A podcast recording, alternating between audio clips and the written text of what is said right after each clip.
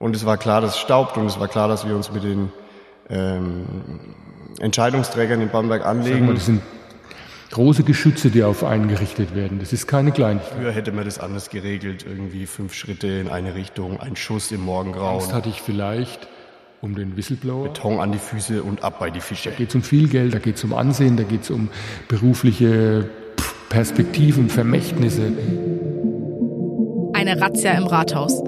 Drohungen gegen Journalisten, ein Whistleblower, die Stadtspitze unter Beschuss und jede Menge Geld. Und das alles im beschaulichen Städtchen Bamberg. Razzia im Rathaus. Die Bamberger Boni-Affäre. Bald überall, wo es Podcasts gibt.